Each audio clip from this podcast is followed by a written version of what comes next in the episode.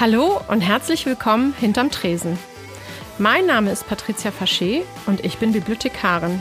Hinterm Tresen erfahrt ihr alles aus der wunderbaren und vielseitigen Welt der Bibliotheken. Langweilig, denkt ihr? Ganz im Gegenteil, denn ich behaupte, alles, was draußen in der Welt passiert, findet sich auch in Bibliotheken wieder. Zusammen mit meinem Team stellen wir euch unsere Arbeit vor, haben Menschen aus der Öffentlichkeit zu Gast und andere Bibliotheken, die hier zu Wort kommen. Es ist immer noch Corona, wir haben immer noch geschlossen, aber immerhin kann ich mich heute unterhalten mit zwei Menschen, die im Bibliotheksbereich zum Thema Nachhaltigkeit arbeiten. Und das ist total spannend. Mein einer Gast ist Tim Schumann aus der Heinrich-Böll-Bibliothek in Berlin-Pankow. Der sitzt so mittendrin in der Praxis. Und mein anderer Gast ist Susanne Brandt aus Flensburg. Die arbeitet für die Büchereizentrale in Schleswig-Holstein und entwirft Konzepte und ähm, Projekte, Bildungsprojekte für nachhaltige Entwicklung. Im Grunde altersübergreifend, zielgruppenübergreifend für die Bibliotheken in Schleswig-Holstein. Und äh, mit den beiden unterhalte ich mich heute. Und jetzt wünsche ich euch viel Spaß hinterm Tresen.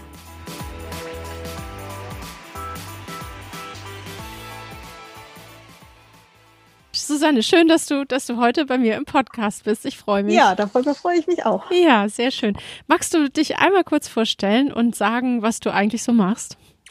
Genau, mein okay. Name ist Susanne Brandt und mhm. ich bin Lektorin in der Büchereizentrale Schleswig-Holstein und zwar für den Bereich Kinderliteratur hauptsächlich. Und in den letzten Jahren hat sich als ein zweiter Schwerpunkt auch das ähm, Ausdenken, Konzipieren, Entwickeln von landesweiten Projekten rund um die Leseförderung oder eigentlich für alle Generationen als ein weiterer Aufgabenschwerpunkt für mich entwickelt. Das sind so die beiden Standbeine, mit der ich in der Büchereizentrale wirke.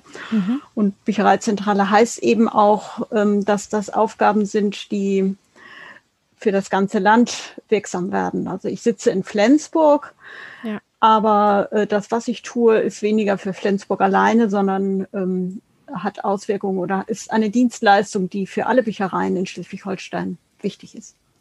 Genau. Ja, das ist das Tolle an deinem Job, finde ich, dass du ähm, quasi für uns, für die Bibliotheken ähm, so viele tolle Konzepte entwickelst, die wir dann, die wir dann nutzen können. Und das Thema, um das es sich heute dreht, also wo du ja jetzt auch wirklich ja unheimlich aktiv bist und schon so viel gemacht hast. Das ist das Thema Nachhaltigkeit, die 17 Ziele. Ähm, genau, der Agenda 2030 und wir haben dieses Thema ja hier bei uns in Schwarzenbeck und äh, auch schon auf die Agenda mitgenommen. Das haben auch schon viele andere Bibliotheken. Ähm, vielleicht kannst du mal sagen, also das würde mich tatsächlich auch mal interessieren. Du hast ja gesagt, also du machst pädagogische Konzepte eigentlich für alle Zielgruppen, alle, eigentlich auch für alle Altersgruppen. Aber wie ist das Thema Nachhaltigkeit dazu gekommen? Ja, das ist, man kann fast gar nicht sagen, dass es dazugekommen ist. Es mhm. war eigentlich von Anfang an mit da. Also ich bin ja nun schon lange im Beruf und äh, es ist fast eine Parallelentwicklung meiner beruflichen Tätigkeit, wobei das Interesse auch mein privates ist. Das will ja. ich jetzt gar nicht ähm, verschweigen. Das geht, ja. ich, ganz vielen von uns so. Dass, da verbrennt man so ein bisschen und das macht man nicht nur als Pflichtübung, sondern das macht man, weil man Lust drauf hat und weil man das wichtig findet fürs Leben. Mhm. Und so geht es mir tatsächlich schon äh, seit den 90er Jahren. Also okay. ich habe gerade mal überlegt, es geht eigentlich schon 30 Jahre zurück. So lange bin ich auch schon im Beruf. Wow. Und ich war ja, bevor ich nach in die Büchereizentrale kam, war ich in anderen Büchereien in der Praxis. Also ich bin hierher gekommen nach Schleswig-Holstein mit 25 Jahren Büchereipraxiserfahrung. Und da hat mich das Thema bereits begleitet. Und ähm, wer äh, etwa so im gleichen Alter ist, in den 60er Jahren geboren, genau. ähm, der oder die weiß, ja. äh, dass wenn man da aufmerksam drauf geachtet hat, ist einem dieses Thema schon in den 90er Jahren begegnet. Ja. Da gab es Agenda 21 Gruppen. Die lokale Agenda, das hatte dann, war auf der lokalen Ebene ein Thema da. Mhm. Da war ich schon mit dabei in Cuxhaven. Hm. Ähm, wo ich da in der Bücherei gearbeitet habe. Und ähm, okay. ähm, ich kann mich noch an meinen ersten Arbeitstag in Westerwolleding erinnern. Das ist jetzt, das ist in Ostfriesland gewesen, die nächste ja. berufliche Station. Das ist jetzt ziemlich genau auf den Tag 20 Jahre her. Oh, Wahnsinn. Im, Im, Januar. Und äh, als ich da das mein, an meinem ersten Arbeitstag durch das Haus geführt worden bin, man mir alle Vorge äh, Kollegen vorgestellt hatte, habe ich gesagt, und wo sitzt Ihr Agenda-Beauftragter? Und dann haben die mich ganz groß angeguckt und haben gesagt, was will die denn mit einem Agenda-Beauftragten? Okay, glaub, ist die hier war richtig? War das noch nicht so im Kopf, ähm, dass Bibliothek und Agenda-Beauftragter, äh, was miteinander zu tun haben können. Ja, ja. Und dann haben die mir gesagt, wo der sitzt. Da saß auch nicht im Rathaus, sondern in einem Nebengebäude. Und dann bin ich gleich am ersten Tag dahin marschiert und habe mich bei dem vorgestellt und habe gesagt, ich bin die neue Bibliothekarin, ich möchte gerne was mit Ihnen zusammen machen. Mhm. Da hat er mich genauso fragend angeguckt und genau. ähm, hat, glaube ich, erstmal nicht verstanden, was ich von ihm wollte, weil er dachte, was will denn eine Bibliothekarin ja. so ungefähr. Und so ja. fing das an. Also dann mhm. war so, ähm, also während ich in Cuxhaven in den 90er Jahren noch so mehr die Beobachterin war und mehr aus privatem Interesse an dieser lokalen Agenda beteiligt war, habe ich von in Westoberleding in Ostfriesland eigentlich damit begonnen zu fragen, was können Büchereien eigentlich äh, dazu machen. Genau, das und, ist ja auch eine berechtigte Frage, genau. finde ich, ne? Also auch was ja. dein äh, Beauftragter da, so was will die hier eigentlich, wieso, wie können wir da zusammenarbeiten? Das ist ja, glaube ich, was, ähm, also was ja auch heute uns immer noch begegnet, ach was, ja. ihr macht dazu was? Wie, warum, was genau. macht ihr da? Warum Büchereien? Und ähm, das ist, glaube ich, das hat sich vielleicht auch ein bisschen verändert durch, durch die ganze Vernetzungsarbeit, die du machst. Mhm. Wie bist du denn da vorangegangen? Also du hast quasi dann das Thema für dich aufgenommen. Und wie hast du denn Leute gefunden, mit denen du dann zusammenarbeiten kannst? Ja, also was mich ja schon immer an dem Beruf gereizt hat und deswegen äh, fand ich das Thema auch so naheliegend war, dass man als Bibliothekarin ähm, tatsächlich mit so vielen verschiedenen Generationen, Interessengruppen und Menschen zu tun hat. Und eigentlich ist das, finde ich, ist, sind das für mich eigentlich auch so die, äh, die großen Chancen der, der Nachhaltigkeitsbewegung, dass ja Vernetzung und Bürgerbeteiligung und ja. ähm, Teilhabe, das sind ja so äh, die ganz großen Dinge und das ja. geht ja auch weit über das Naturthema, was man so als erstes immer im Kopf hat, hinaus. Und unbedingt. Ich habe eigentlich gar nichts anderes gemacht als das, was ich als Bibliothekarin sowieso machen wollte. Ich bin auf Interessengruppen zugegangen. Ich ja. äh, wusste, eine Natur, äh, Naturschutzgruppe, so eine Naturschutzjugend im, am Ort gibt. Ähm, ich habe versucht, die Generationen zusammenzubringen. Es gab ähm, Kindergärten natürlich und ich habe die dann aber auch mit dem Seniorenheim am Ort zusammengebracht. Mhm. Am mhm. kleinen Ort ja gar nicht so schwierig. Also die, die Gemeinde Westoverleding ist eine ländliche Gemeinde gewesen.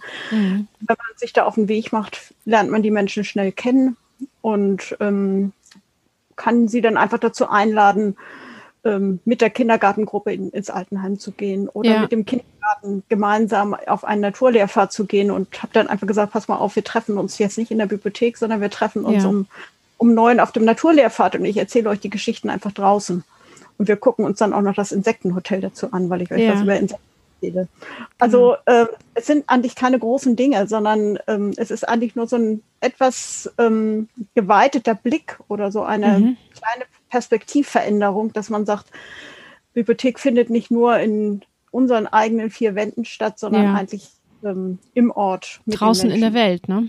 Genau, ja. Ja, das ist ja auch so ein bisschen die These, die ich hier in dem Podcast aufstelle, dass ich sage, also ich habe es so ein bisschen umgekehrt formuliert, dass ich sage, alles, was draußen in der Welt passiert, passiert auch hier. Und damit äh, machen wir eben, diese Themen nehmen wir hier im, drin in der Bücherei oder in der Bibliothek auf, aber wir gehen damit eben auch raus. Aber bist du da nicht manchmal auch so ein bisschen auf Unverständnis gestoßen, dass also vielleicht auch hm, Organisationen oder so gesagt haben, hm, was will denn Bibliothek denn eigentlich hier? Äh, das ist doch eigentlich unsere Aufgabe. Ist das auch mal vorgekommen? Also so direkt habe ich das eigentlich ähm, nicht erlebt. Also ich mhm. habe nach, nach dieser ersten kurzen Irritation, die manchmal mhm. da war, oder so im ersten Stutzen, mhm. ähm, haben die ja sehr schnell gemerkt, ich, äh, ich will ja, will ja nichts Böses. Ja, ja. Du bist keine Konkurrenz, ne? Ja. Ich möchte mit ihnen zusammenarbeiten. Also ja. man muss sicher auch so ein bisschen Fingerspitzengefühl haben. Man, man ähm, beobachtet ja, wie reagieren die Menschen so, was ist ihnen wichtig, wo liegen ihre Interessen. Also dann kann man ja auch immer sehr schnell ihnen deutlich machen, mhm. ich möchte auch sie unterstützen. Es geht ja. ja. nicht nur darum, irgendwie bibliothekarische Interessen hier jetzt durchzudrücken oder mhm. mich da einzudrängeln, sondern ähm, sie haben ja auch was davon, wenn ja. wir äh, miteinander zusammenarbeiten. Und ja, genau. was mir auch geholfen hat, sind die Strukturen, die es ja dann so, äh, sag mal so, auf der Landes- oder Bundesebene auch gibt, durch die ähm, durch die ganze Nachhaltigkeitsbewegung, wenn man so einer Kommune, bei der man ja arbeitet, dann auch plötzlich klar macht, ähm, man bekommt vielleicht Finanzmittel oder Gelder ja. oder Anerkennung durch eine Landes- oder durch eine Bundesstelle, ja. ähm, dann finden die, also dann bekommt das immer so eine ähm, Wichtigkeit, äh, die man alleine, wenn man ihnen da so seine persönliche Vision erzählt, vielleicht nicht so deutlich machen kann. Ja, davon hast du ja auch schon ein bisschen was bekommen. Das ist auch ganz toll. Magst du mal ganz kurz nochmal erzählen, welche, also die letzte Auszeichnung, sag nochmal, was das war?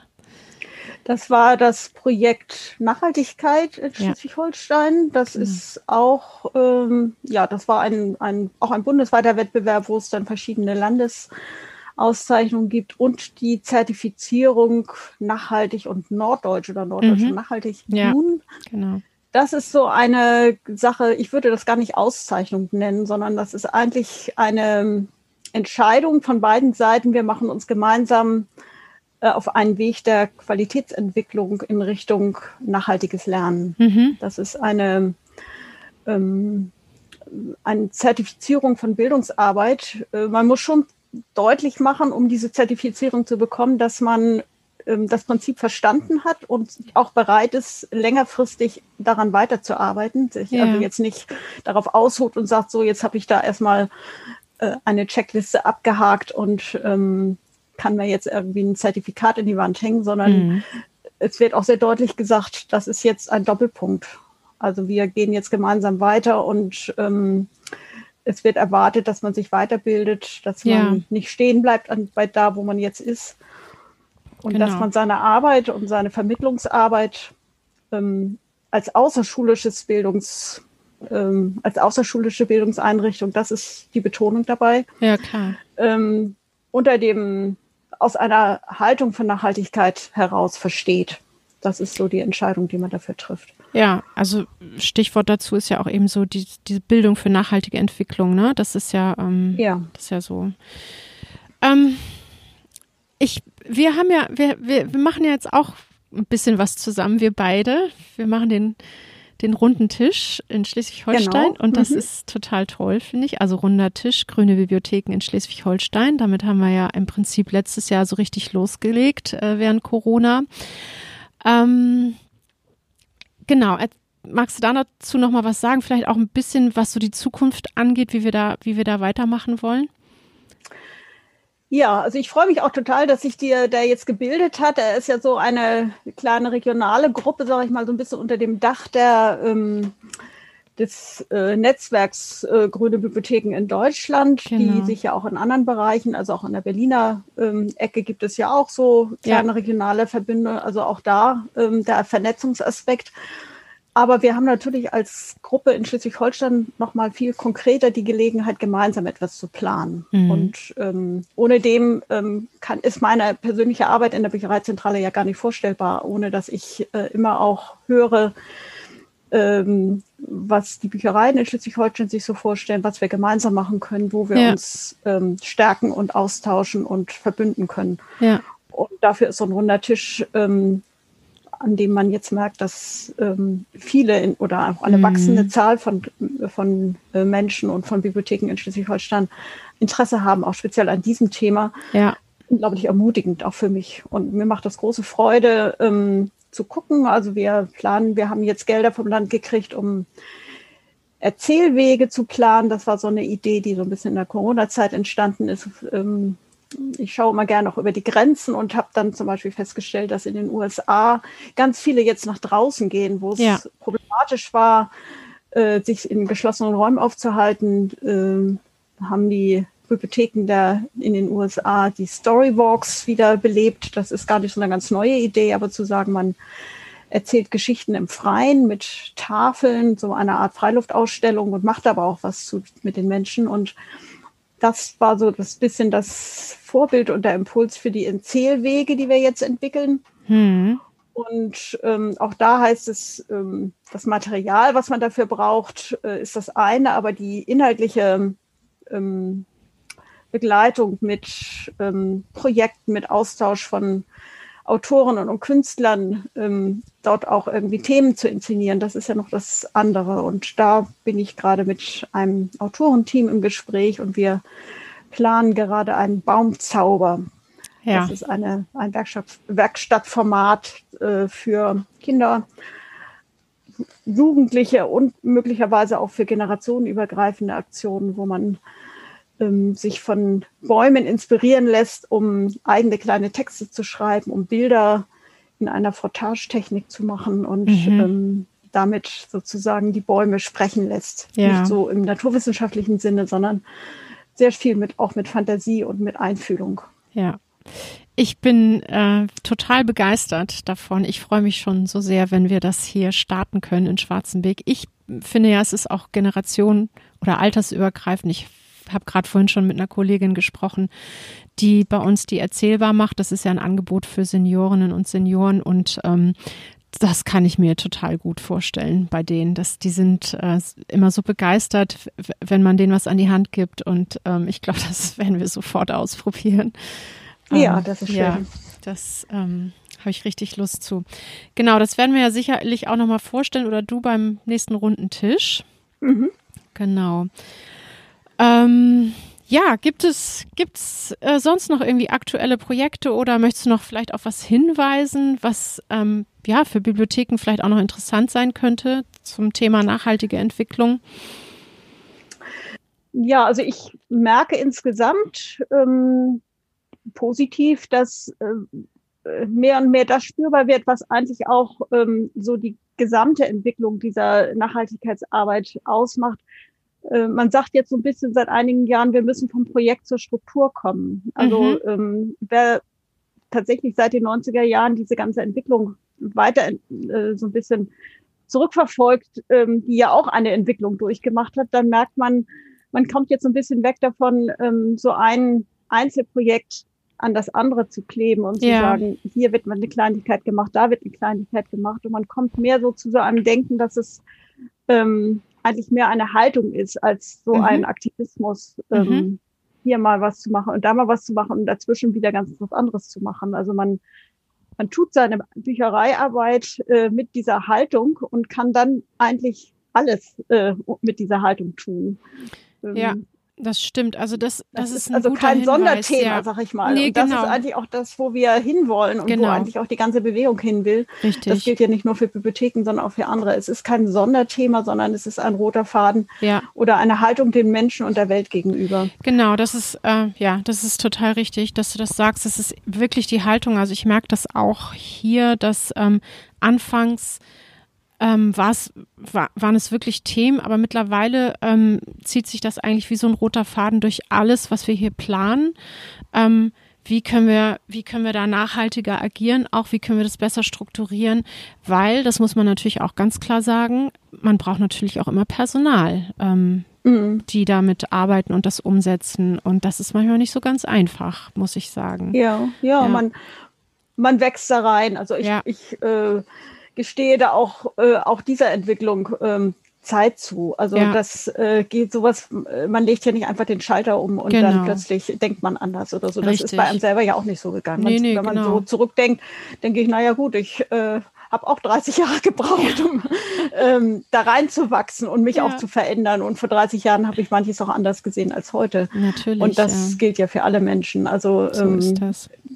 Mhm. Es ist ja so ein großes Schlagwort in der Bildung für nachhaltige Entwicklung ist ja die Gestaltungskompetenz. Ja. Und das heißt ja eigentlich, ähm, dass es nicht äh, nur so auf das Gelingen von Ergebnissen ankommt, sondern dass es darum geht, äh, Menschen dazu zu bringen, man merkt, dass sie etwas mitgestalten können. Und Gestaltung ist ja was Prozesshaftes. Also mhm. man ähm, versteht seine Arbeit in ganz vielen Bereichen so, dass sie sich immer verändern kann, dass sie sich weiterentwickeln kann. Ja ähm, dass auch was scheitern darf, auch das ja. gehört dazu. Äh, wer sich nicht traut, auch mal was ja. zu machen, was irgendwie ähm, schief geht, ja. ähm, der versucht auch ganz vieles gar nicht. Mhm. Und deswegen ähm, muss man einfach auch den Mut haben, ähm, Dinge zu verändern. Nur zu sagen, ähm, das machen wir jetzt immer weiter so, nur weil wir das vor 20 äh, Jahren auch schon so gemacht haben und wir jetzt keine Lust haben, das anders zu machen. Das ist, ja. wäre dann nicht nachhaltig. Nee, das wäre nicht nachhaltig. Ja, nee, klar. Also es geht eben auch, denke ich, auch darum, wirklich so ein Bewusstsein dafür zu entwickeln und ähm, ja. Und eben auch die Projekte, aber auch eben so sein, das, das eigene Bild oder das eigene Selbstbewusstsein oder das eigene Selbstbild da eben auch ein bisschen weiterzuentwickeln und zu gucken, was kann ich anders machen. Also auch in der Arbeit hier finde ich, wie, mhm.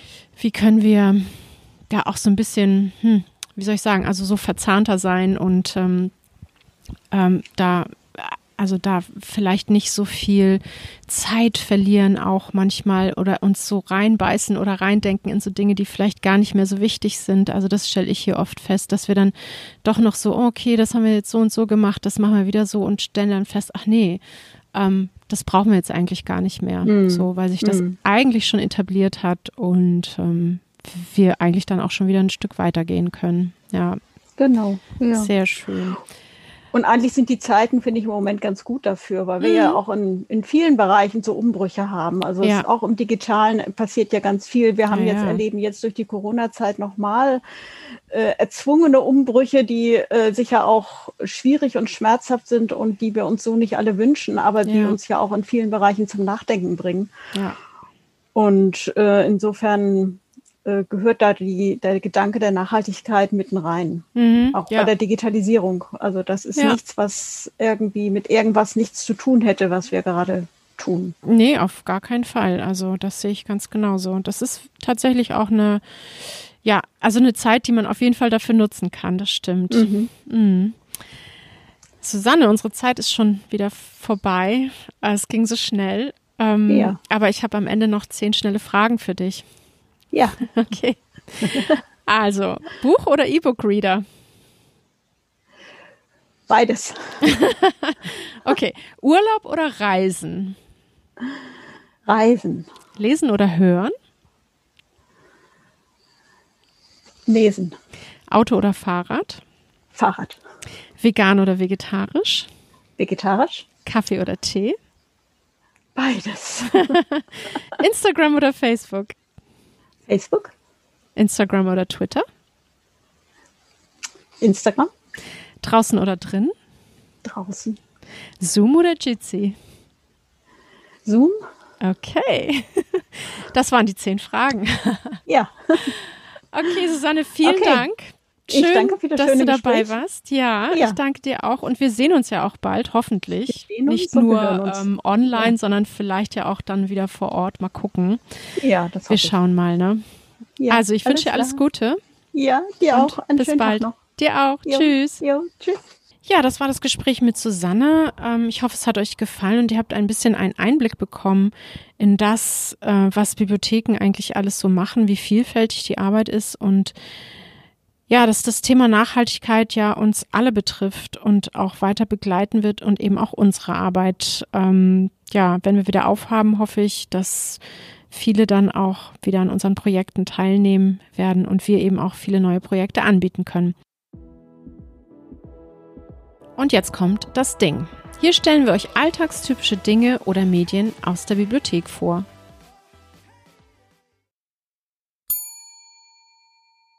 Heute bei das Ding der Barcode. Wir alle kennen ihn aus dem Supermarkt, der Industrie und auch in Bibliotheken ist ein Barcode unerlässlich. Er besteht aus schwarzen und weißen Balken in verschiedenen Abständen. Wenn wir Bücher neu bekommen, ist dort ganz oft schon ein Barcode der ISBN-Nummer auf der Rückseite. Aber wir kleben immer noch einen anderen dazu, um es für unser Bibliothekssystem nutzbar zu machen.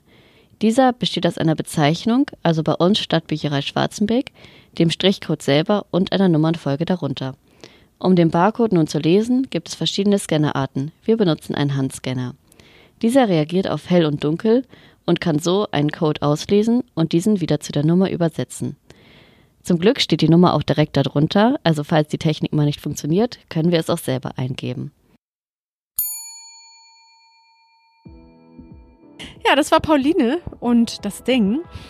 Und jetzt kommt das Interview mit Tim Schumann aus der Heinrich-Böll-Bibliothek in Berlin-Pankow. Auch zum Thema Nachhaltigkeit, aber so mitten rein in die Praxis. Viel Spaß!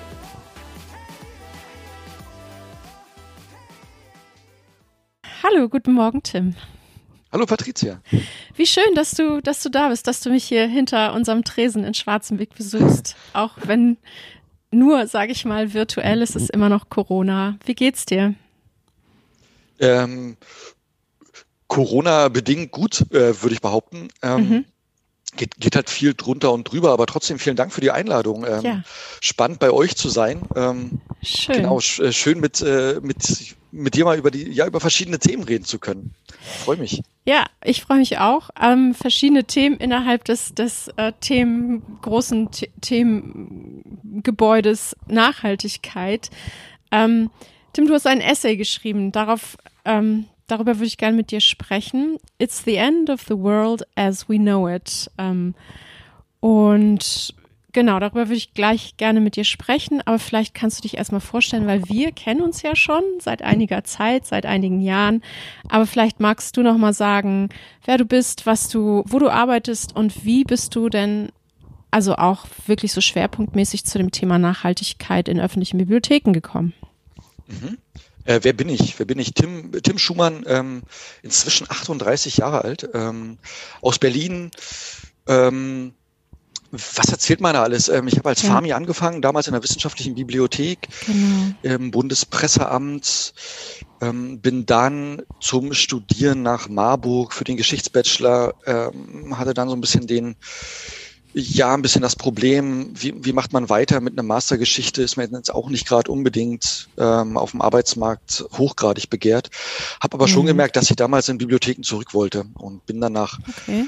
Köln zum äh, Master im Fernstudium. Genau, da ja. haben wir beide uns kennengelernt. Richtig. Ähm, und nach diesem Master in Köln bin ich dann in Pankow gelandet, in Berlin-Pankow und dort die Leitung der Heinrich-Böll-Bibliothek geworden. Mhm. Genau, das, das ist so praktisch mein Werdegang im Schnelldurchlauf. Was war die zweite Frage, war, wie ich zum Thema gekommen bin? Genau, du das hattest ja vorher schon, bevor du nach Pankow äh, gegangen bist, gab es da ja schon mal eine Zusammenarbeit mit einer öffentlichen Bibliothek, nämlich hier aus Schleswig-Holstein, zusammen mit Bad Oldesloe. Genau. Mhm. Ich denke, das genau, war äh, vielleicht so, so eine Initialzündung oder so. Kann das sein? Das war die letzte Initialzündung, genau. Also äh, ich habe in der Zeit in Hamburg gelebt und mit Jens Geisler, Matt Oldesloe konnte ich jemanden ähm, finden und, und für ein Praxisprojekt begeistern, das, das wir mhm. damals machen mussten im Rahmen des Studiums. Mhm. Genau, und da sind wir gemeinsam, haben wir da dieses Projekt Ernte deine Stadt entwickelt, was sich mit dem Thema Urban genau. Gardening und öffentliche Bibliotheken auseinandersetzt und da schon mal beginnt, die Rolle von öffentlichen Bibliotheken nicht, naja, nicht mal unbedingt so anders zu denken, ist ja inzwischen auch schon vier, fünf Jahre her, dass, dass wir damit gestartet haben. Also da ist ja auch ein bisschen schon Zeit vergangen. Aber ja, die, ähm, die Rolle der Bibliothek als öffentliche Plattform, als, als, als mhm. so praktisch, als, als Institution, die Themen äh, vorantreibt oder, oder auch Trendthemen aufgreift und vor allem ja. ja Menschen zusammenbringt unter diesem Thema. Ja, das äh, beschreibst du ja auch gleich nochmal in deinem, oder beschreibst du ja in deinem Essay, da wollte ich auch gleich nochmal drauf eingehen. Ähm, Genau, das war ein sehr erfolgreiches Projekt und jetzt bist du in Pankow und ähm, hast dieses Essay geschrieben und du sagst, ähm, die 2020er Jahre ist die Dekade der Entscheidungen in, den in, in der zentralen, zentralen gesellschaftliche und politische Veränderung bevorstünden. Ähm, und damit einhergehend sind auch die öffentlichen Bibliotheken sozusagen betroffen. Ähm, wir haben jetzt schon lange, schon seit einigen Jahren sozusagen die Entwicklung zum dritten Ort oder eben, wie du gerade gesagt hast, zur Entwicklung einer Plattform für lokale Zivilgesellschaft. Ähm, Vielleicht kannst du kurz mal sagen, ähm, wie sich das oder welche zwei Thesen du in deinem, in deinem ähm, Essay vertrittst und vielleicht auch, was du auf, ob du auf Widerstand stößt, wenn es darum geht, sozusagen die Bibliothek als lokale Plattform zu öffnen ähm, und wie du damit umgehst. Ja, ja, die beiden Thesen halt. Ähm, ja hängen, hängen alle miteinander zusammen. Also mein Ansatz ist, oder es ähm, wird, wird auch im Essay relativ deutlich, dass ich dass ich der Meinung bin, dass die Anstrengungen jetzt überhaupt nicht reichen, halt gesamtgesellschaftlich, aber auch ähm, politische und von öffentlichen Bibliotheken. Mhm. Ähm, mir reicht es nicht, wenn man sich hinstellt und sagt, wir sind ja bereits nachhaltig, weil wir Bücher praktisch gemeinsam benutzen. Das reicht nicht. Also es ist ja. schön, aber es reicht einfach nicht. Ja. Ähm, genau, das, das, das ist auch gleichzeitig meine erste These, dass mhm. wir da mhm. andere Anstrengungen unter, unternehmen müssen, uns auch wirklich vielleicht mit liebgewonnenen Prozessen wie dem Folieren von Büchern mal auseinandersetzen müssen, ob das sein muss und was wir eigentlich dafür Müll produzieren ja. am, am Ende halt. Mhm. Und da steht natürlich immer auch die Frage gegenüber, ja, was passiert denn, wenn die Bücher dann schneller praktisch verbraucht sind? Genau. Halt, ähm, geht aber mit der zweiten These einher, dass der Fokus auch auf Bücher nicht mehr ausreicht. Einfach, mhm. wenn es wenn es um Thema Klimawandel geht oder Klimakollaps, wie ich wie ich schreibe. Ähm, und da da zitiere ich eher eher auch äh, Menschen aus der Wissenschaft und auch durchaus führende Menschen aus der Wissenschaft, dass ja. wir nicht vor dem Klimawandel stehen, sondern vor dem Klimakollaps. Früher waren zwei Grad Erderwärmung der Horror, jetzt sind zwei Grad Erderwärmung unser Ziel. Halt. Ja. Ähm, da hat stimmt. sich eine Menge verändert, so in der, in der, in der, in der Debatte. Ja. Wir steuern aber, aber eher auf drei oder vier Grad zu und so die, die Auswirkungen mhm. sind verheerend. Halt, ja. ähm, genau, und das und da, ja, da, da geht es um die nächsten Jahrzehnte und nicht um, um die dritte oder vierte, fünfte Generation nach uns. Mhm. Das, das, das sind Auswirkungen, Auswirkungen, die noch viele von uns erleben werden, einfach. Mhm. Und deswegen auch die zweite These, dass auch der Fokus von Büchern ähm, für öffentliche Bibliotheken einfach nicht mehr ausreicht. Und es gibt ja dieses Vier-Räume-Modell, genau. bin ich ganz großer Fan von, dass es einfach auch hier darum geht, Menschen zusammenzubringen, mit, ähm, mit Aktion zusammenzubringen und da praktisch die Menschen als, als als Treiber von Wissen, aber auch als, als Träger von Wissen halt viel stärker in den Fokus nimmt, ne? durch, mhm. durch Beteiligung, durch Austausch, durch gemeinsames Entdecken. Ja. Ähm, so zumindest die Theorie. Ähm, stößt natürlich auf Widerstände, glaube ich. Ähm, wir, wir können es in Pankow so noch gar nicht testen, weil Corona praktisch total reingrätscht. Okay. Ähm, Okay. Ähm, Na gut, aber sozusagen diese, diese Beteiligung oder Mitmachen, ähm, ich weiß nicht, ihr, damit habt ihr ja sicherlich schon vor ähm, Corona angefangen, aber ich sehe da, ich sehe das eigentlich genauso. Ich bin auch sehr begeistert von diesem Vier-Räume-Modell oder eben diese Beschreibung des Vier-Räume-Modells, weil ich finde diesen Aspekt voneinander lernen total mhm. interessant, ähm, weil ich bin ja nicht hier die Expertin oder wir sind nicht mhm. die Experten hier für alles, und wir stellen das zum Beispiel fest in, in unserer Erzählbar. Das ist ein Angebot für Senioren. Da geht es, das macht eine Kollegin und die, ich habe darüber auch hier schon mal berichtet. Ähm, die bereitet immer ein Thema vor und diese Runde fängt dann an, einfach sich über dieses Thema auseinanderzusetzen. Und da kommen so viele großartige Beiträge und neue Ideen zustande, dass ich denke, also da geht, da würde sonst so viel Wissen einfach auch verloren gehen, dass mhm. ich das eben auch ganz, ganz wichtig finde. Ähm, Genau, du sagst Widerstand. Ähm, kannst du es nochmal konkreter machen, so ein bisschen? Also ich kann von, von mir aus, aus meiner Erfahrung sagen, es ist oft ein politischer Widerstand, also aus der Politik, für, die eben oft auch die Geschicke der Kommunen ähm, leiten oder eine bestimmte Richtung vorgeben. Ähm, ja, genau. Wie ist das, wie ist das bei dir? Hm, ich glaube, Widerstand praktisch in dem Sinne, dass es auf einer politischen Ebene noch gar nicht erkannt wird oder dass wir da auch noch nicht ernst genommen werden. Halt, mhm. weil natürlich sehr stark auch hier, ich glaube hier in ganz Berlin, das ist, ist ähm, ein großer Kampf, überhaupt mal als Ort jenseits des Buches wahrgenommen zu werden und ja. ähm, akzeptiert zu werden und ähm, dort nicht immer in eine permanente Erklärungshaltung kommen zu müssen. Also es ist einerseits gut, sich permanent erklären zu müssen, weil das ja auch den Input gibt, halt, warum passiert das, aber, aber ja. diese Idee, also, also da habe ich ein bisschen Angst vor, dass wir uns da am Ende in unserer eigenen Suppe bewegen. Halt, mhm. dass wir mit, äh, mit Ideen kommen, ähm, die am Ende niemand interessiert und aufgrund der, der, der knappen Ressourcen können wir sie kaum umsetzen. Halt, ähm, weil ne, das mhm. kann ja alles, das kann ja alles nur mit Zusatzmitteln funktionieren, was wir da vorhaben. Halt. Und die Zusatzmittel müssen irgendwo herkommen. Halt. Also wenn es um den großen ja. Wurf geht, mhm. halt ähm, wie äh, Photovoltaik, wo kriegen wir unseren Strom her? Allein das ja. Umstellen auf Ökostrom, das alles liegt oftmals Klar. alles nicht in unserer Entscheidung. Richtig, halt, das ähm, stimmt. Das ist richtig. Andererseits denke ich mir, wenn es wirklich so um Aktionen geht, ähm, dann können wir es, glaube ich, eigentlich auch nur schaffen, wenn wir kooperieren mit anderen Institutionen, mit genau. anderen Vereinen genau. oder wie auch immer aus der aus der Community. Also meine Erfahrung, sonst würden wir es gar nicht schaffen. Ne? Total. Ja. Genau, genau. Äh, ist, mhm. ist auch eine, eine, eine, sehr intensive Arbeit. Erstmal diese Netzwerke ja. herstellen, erstmal diese, diese Kontakte aufbauen. Auf jeden Und auch Fall. da wahrscheinlich wieder erklären, warum wir als öffentliche BIP das machen überhaupt. So ist es. Also viele, ich, das stelle ich auch fest, viele Institutionen, äh, Vereine, wie auch immer, sind ja total überrascht, wenn sie hören, ach, okay, das machen Bibliotheken, das macht ihr auch. Mhm. Ähm, ja, da muss man sich erstmal immer wieder sehr, sehr erklären. Und aber dann stößt man eigentlich ja durchgängig auf Begeisterung, muss ich sagen. Und ähm, die Bereitschaft zusammenzuarbeiten ist eigentlich auch ganz schnell da. So. Genau, ähm, das ist auch meine Wahrnehmung. Ja. ja, genau. Und das verhilft, also das hilft ja vielleicht auch, um das Ganze sozusagen zu unterstützen und ähm, zu sagen, okay, das hat hier einen Wert. Ne? Mhm. So. Mhm. Ähm, magst du mal kurz sozusagen auf das eingehen, was also was du hier in deinem Essay ähm, beschreibst als Maßnahmen intern und extern. Und ähm, genau, was, was ihr so vorhabt, vielleicht auch zukünftig, was ihr vielleicht auch schon macht. Ähm, das würde ich mhm. ähm, ganz interessant finden, einfach mal für die da draußen, die sich darunter gar nichts vorstellen können.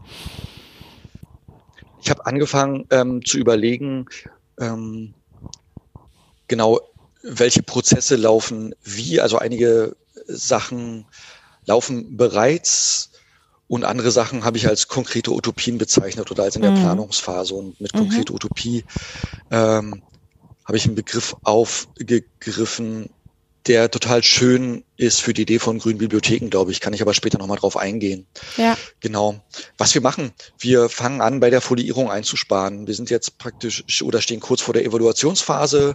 Wir okay. haben das, das für einige Sachgruppen begonnen im letzten Jahr und gucken jetzt mal halt, äh, wie es aussieht. Sind die Medien, die nicht ähm, foliert worden sind, jetzt wirklich so so schlimm in ihrem Zustand oder geht's eigentlich? Und, mhm. und wenn wie wie wie groß wäre jetzt praktisch der Aufwand, das nachzubeschaffen, auch monetär? Wir stellen auf Ökobonds um, ist auch eine ja. relativ einfache Sache. Ja. Ähm, wir versuchen Wassersparmaßnahmen einzuführen durch Wassersparaufsätze halt, äh, da wo es ah, ja. geht. Mhm. Ähm, Stimmt. Wir versuchen auf LEDs umzustellen. Das ist schon mhm. mal das mhm. erste große Projekt, ähm, weil auch da, also es gibt ein, es gibt im Land Berlin so einen Fördermitteltopf, dass man, ja. ähm, naja, so zwischen 0 und 10 Prozent Eigen, Eigenmitteln praktisch ähm, dort mit einbringt in diesen Topf. Ähm, genau, mhm. und dann finanziert das Land Berlin die restlichen 90 Prozent. Da, okay. da sind wir dran, da, da, da sind wir kurz vorm Antrag. Wir haben durch das Land Berlin, als es noch Geld hatte vor Corona, ähm, haben wir praktisch oder haben viele Bibliotheken, haben viele Stadtbezirksbibliotheken ähm, Geld vom Land Berlin zur Verfügung gestellt bekommen. Ja. Ähm, unter anderem Pankow und unter anderem auch die Heinrich-Böll-Bibliothek. Und wir planen jetzt mit, äh, ähm, also wir, wir, wir planen durch diese Gelder einen Umbau halt. Und ah, okay. äh, im Zuge dieses Umbaus sollen auch äh, ein paar Mooswände und Mooskugeln eingebaut werden. Einerseits, ja, das finde ich total interessant, ja. Ist, ist im Grunde äh, eine geklaute Idee aus den USA oder auch aus, aus den äh, Niederlanden. Ähm, okay.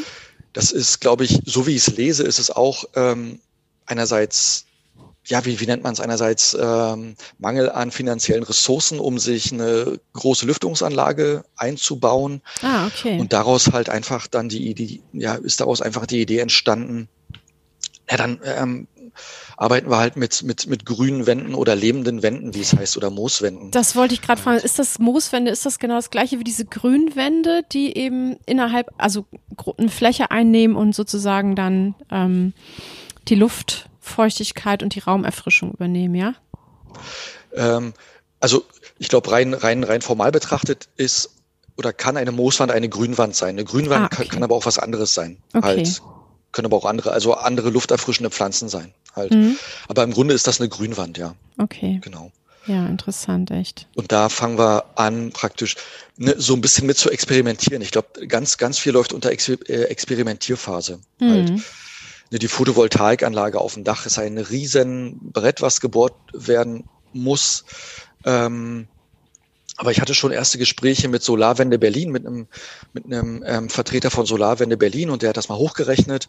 Ja. Und wir können im Schnitt 75 Prozent durch unser Flachdach, wenn wir dort Photovoltaik drauf installieren würden, ähm, bei durchschnittlicher Sonneneinstrahlung können wir im Schnitt 75 Prozent des eigenen Strombedarfs decken. Wahnsinn. Bei, ja. bei einem finanziellen Aufwand, der sich im mittleren fünfstelligen Bereich bewegt. Also das ja. ist alles gar nicht so riesig. Nee. Halt. Ja. Genau, und wir können uns an diesen Masterplan Solar City der Stadt Berlin an, ähm, ähm, anknüpfen. Vielleicht sind auch da Fördergelder zu, zu holen. Das, das muss man alles prüfen. Mhm. Ist aber ein Mietgebäude, das, das, deswegen so, okay. ähm, müssen wir, müssten wir da den Vermieter ins Boot holen. Ähm, das, ja. das ist alles so praktisch in der, in der Findungsphase, wie das funktionieren kann. Ähm, oder nicht. Äh, da hilft uns Corona gerade Tatsache ein bisschen. Mhm. Durch die Schließung haben wir ein bisschen, ein bisschen Luft zumindest, da mal in Gespräche oder das, das ein bisschen konkret, konkretisieren zu können. Ja, das stimmt. Das ist, das kann man ganz gut nutzen gerade, ja. Ähm, Was? Ja. Ja, intern macht ihr ja, macht ihr ja auch, ähm, oder habt ihr, äh, nee, war das jetzt, ja doch. Was, das genau, eure. Saatgutbibliothek und äh, was, was ich ja total auch spannend finde, ist essbare Bibliothek. Kannst du mal bitte dazu was sagen? Wie habt ihr, was habt ihr da vor? Das ist auch ein, ein, Projekt, ein relativ großes Projekt. Ähm, deswegen haben wir da auch jetzt eine FSJ-Kraft eine, hm. ähm, als Unterstützung. Wir haben, ich glaube, ungefähr 60 Quadratmeter Fensterfläche. Ähm, wow, okay. Genau, re relativ große Fensterfläche. Mhm. Dafür haben wir keine Jalousien. Ähm, mhm. Das heißt, die Sonne ballert im Sommer da rein und wir haben gerne mal bis zu 35 Grad. Und mhm. da war die Idee sowieso, ähm, das mit Grünpflanzen ein bisschen abzumildern halt. Okay. Aber wenn man Grünpflanzen, Grünpflanzen anbaut, dann, dann kann man doch auch gleich Obst oder Gemüse versuchen mal anzubauen. Ähm, haben wir im letzten Jahr probiert, recht erfolgreich in dem Sinne, dass wir Paprika ernten konnten, dass wir Ach, ein paar Tomaten ernten konnten, mhm. haben aber auch natürlich gleich die volle Ladung Blattläuse und die volle Ladung ah, Spinnmilben okay. abbekommen. Halt. Okay, ähm, okay. deswegen, da, da sind wir so ne, auch da noch Experimentierphase. Wir, wir können natürlich nicht mit der chemischen Keule durch, durch den Raum da sprühen halt. Ähm, Einerseits, weil, weil wir das natürlich nach irgendwelchen Öko- und Biostandards machen wollen. Andererseits, weil wir auch die, die Leute nicht benebeln wollen. Halt. Brennnesseljauche ähm, oder so? Oh ja, richtig gut. genau. Soll nur dezent stinken. Ja. Halt, ähm, geht, geht. Also, wirklich? Ja, nein, das, das stimmt nicht. Im Innenraum? Der Ansatz, wenn du das ansetzt, dann stinkt es erstmal zwei Wochen. Aber dann ist es vorbei. Und dann ist es vorbei und dann kannst du es benutzen. Es wirklich äh, funktioniert großartig. Okay. Ähm, als Hobbygärtnerin kann ich das so sagen. Okay. ja. Ja, dann bräuchten genau. wir einen Raum, wo wir den ansetzen. Äh, ja. Wo, wo, oder habt ihr einen Keller ansetzen. oder so, wo ihr das ansetzen könnt. Also das ja, geht. Ja, das müssen funktioniert. Wir, mhm. Ja, ähm, kommt im nächsten Jahr nochmal als große Herausforderung auf uns zu. Wir haben jetzt ne, praktisch erste Gehversuche. Halt, ja. es, es funktioniert halt. Ja. Ähm, ist arbeitsaufwendig, deswegen die FSJ-Kraft. Mhm. Ähm, hat so ein paar erste kleine Reaktionen schon hervorgebracht dass, dass Eltern, Eltern und Kinder sind somit so die Hauptzielgruppe von der Idee, dass, dass vor allem Kinder äh, in einem Plattenbauviertel in Berlin, in dem wir halt praktisch untergebracht sind oder das unser Einzugsgebiet ah, okay. ist, mhm.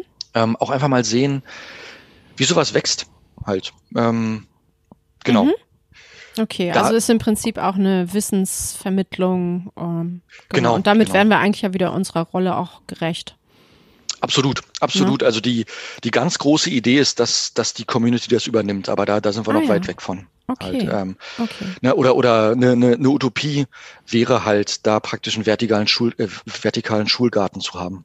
Halt. Mm, das dass eine Schulklasse das betreut oder Kindergartengruppe das betreut, ja, aber das da müssen wir noch ziemlich viel Vorarbeit leisten. Mhm. Ja, schöne Idee, finde ich großartig. Ich glaube, das übernehme ich. wir haben hier auch ganz viel Fensterfläche. Mal gucken. Ähm, ja, magst du noch mal vielleicht auf so ein, eine Aktion ähm, eingehen, die ihr vielleicht jetzt äh, in Zukunft Foodsharing, ich weiß nicht, ist das schon konkret geplant oder finde ich auch ganz interessant, Foodsharing, Kühlschrank, das stelle ich mir aber echt schwierig vor, sozusagen mit Lebensmittelaufsicht und so weiter? Genau, ähm, das ist so gut wie fertig. Okay. Das ist auch Tatsache nur möglich gewesen, weil die Lebens, das, äh, die Lebens die Verbraucherzentrale Berlin mit den Lebensmittelaufsichtsämtern da schon Vorarbeit geleistet hat. Und die Verbraucherschutzzentrale Berlin hat dann einfach irgendwann Partnerinstitutionen gesucht für eine konkrete Umsetzung. Und da ah, konnte ich einfach okay. nur die Hand heben. Das ist ja ähm, interessant. Hat Corona uns auch total reingegrätscht halt. Wir konnten es nicht starten. Mhm. Also der Kühlschrank ist da, die, die mhm. Brottauschbox ist alles da halt. Ähm, wir müssen nur irgendwann wieder aufmachen halt. Und ja. auch da ist die FSJ-Kraft dann dazu da oder da dafür vorgesehen. Es gibt aber auch Freiwillige aus dem Team, die Lust haben, mhm. ähm, da okay. mitzumachen. Das, ja. das finde ich bei allen Projekt ganz, Projekten ganz spannend, dass das auch ins Team wirkt. Auf also jeden nicht Fall. Nicht alles und, und nicht, nicht, nicht auf jede Kollegin und auf jeden Kollegen. Aber ein paar sind dann doch, ne, auch bei der Wurmkiste halt. Ähm, ja. Auch da, äh, da wird Wissen vermittelt, da fließt Wissen, da trifft man sich mal, um drüber zu diskutieren halt. Und beim Fall. Foodsharing Kühlschrank bin ich, bin ich gespannt, was da passiert, weil da ist ja mhm. die Zielgruppe, die Fokusgruppe wirklich Nutzerinnen und Nutzer und auch da wieder praktisch Wissenstransfer über mhm. Essen, über Lebensmittelverschwendung vor allem halt. Ja. Ähm, Genau, aber das konnte leider nicht wirklich starten. Hm. Ist aber in den Startlöchern. Das hört sich sehr spannend an. Auch die Wurmkiste. Ich hoffe ja, dass vielleicht im September ähm, man schon wieder einige Aktionen machen kann. Da ist ja wieder die große Nachhaltigkeitswoche und ich habe wirklich vor, mhm. also aus dem, was du da hier beschrieben hast, ähm, also äh, Wurmkiste ist auf jeden Fall ein Thema, finde ich auch einfach so hier für, für intern einfach so interessant, ne? Wie, wie können, mhm. wie können wir mhm. das umsetzen? Und äh, dieser Foodsharing-Kühlschrank, ähm, ja, mal schauen, ob da, ob wir da irgendwie was in die Wege leiten können. Also ich bin schon mal, ich hab, bin schon mal, habe schon mal sehr viele Ideen gewonnen aus aus deinem Essay. Das finde ich total super.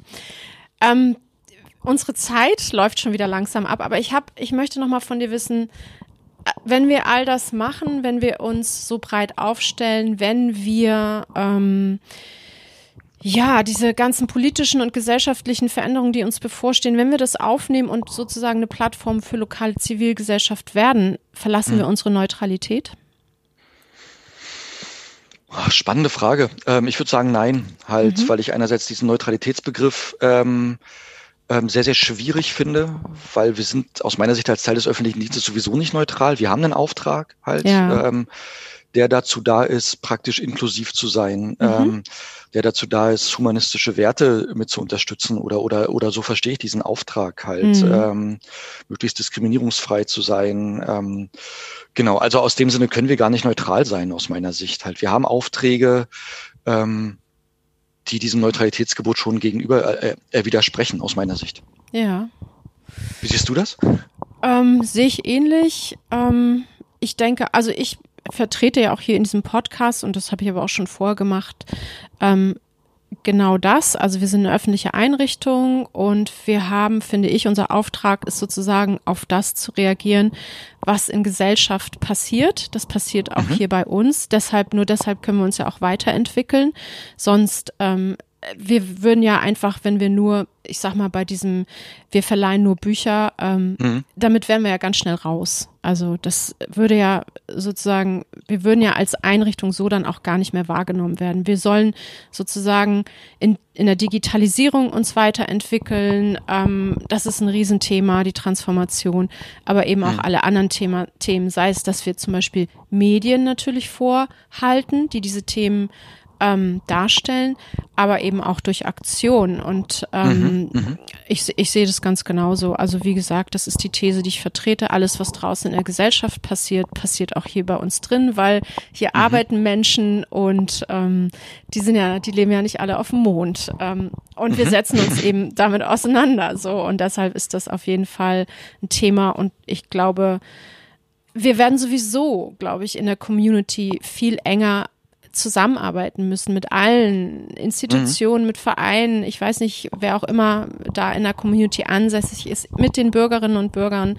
Ähm, und ich glaube, anders funktioniert es sowieso generell nicht mehr. Nicht nur für Bibliotheken, sondern auch für mhm. unser aller Zusammenleben in der Zukunft. So, das ist meine Meinung ja, dazu. Ja. Total, total, mhm. bin ich total bei dir. Genau.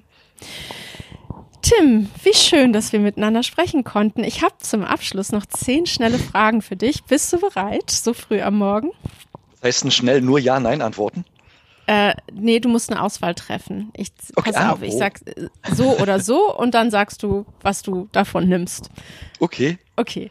Buch oder E-Book-Reader? Buch. Urlaub oder Reisen? Reisen. Wo ist denn der Unterschied? Reisen. Reisen. Urlaub wäre so, mh, hm, keine Strand. Ahnung, zehn Tage all-inclusive, weiß ich nicht. Keine oh, nee. Ahnung. Ja, sowas. Nee, so, so verstehe ich das. Also Reisen, okay. okay. Lesen oder hören? Lesen. Auto oder Fahrrad? Oh, Fuß. Zu Fuß. Ah, okay. Vegan oder vegetarisch? Ups. Ups. Kein, ah, Weitgehend vegetarisch. Okay. Kaffee oder Tee? Kaffee. Instagram oder Facebook? Inzwischen Instagram. Instagram oder Twitter? Instagram. Draußen oder drin? Hm. hm. Kommt die Jahreszeit an. Ähm, leider viel zu oft drin. Ah, okay. Zoom oder Jitsi? Zoom. Das waren die zehn Fragen. Das waren schon zehn Fragen? ja. Okay. okay. Schön, dass du da warst hinterm Tresen. Ja, vielen Dank für die Einladung. Hat Spaß gemacht. Ja, gerne. Hat mir auch Spaß gemacht. Wir hören bald wieder voneinander, okay? Genau, wir hören okay. bald und ich, und ich folge euren Gesprächen weiter. Das ist sehr schön. Tim, mach's gut. Ich wünsche dir alles Gute. Bis bald. Bis ciao. bald. Ciao.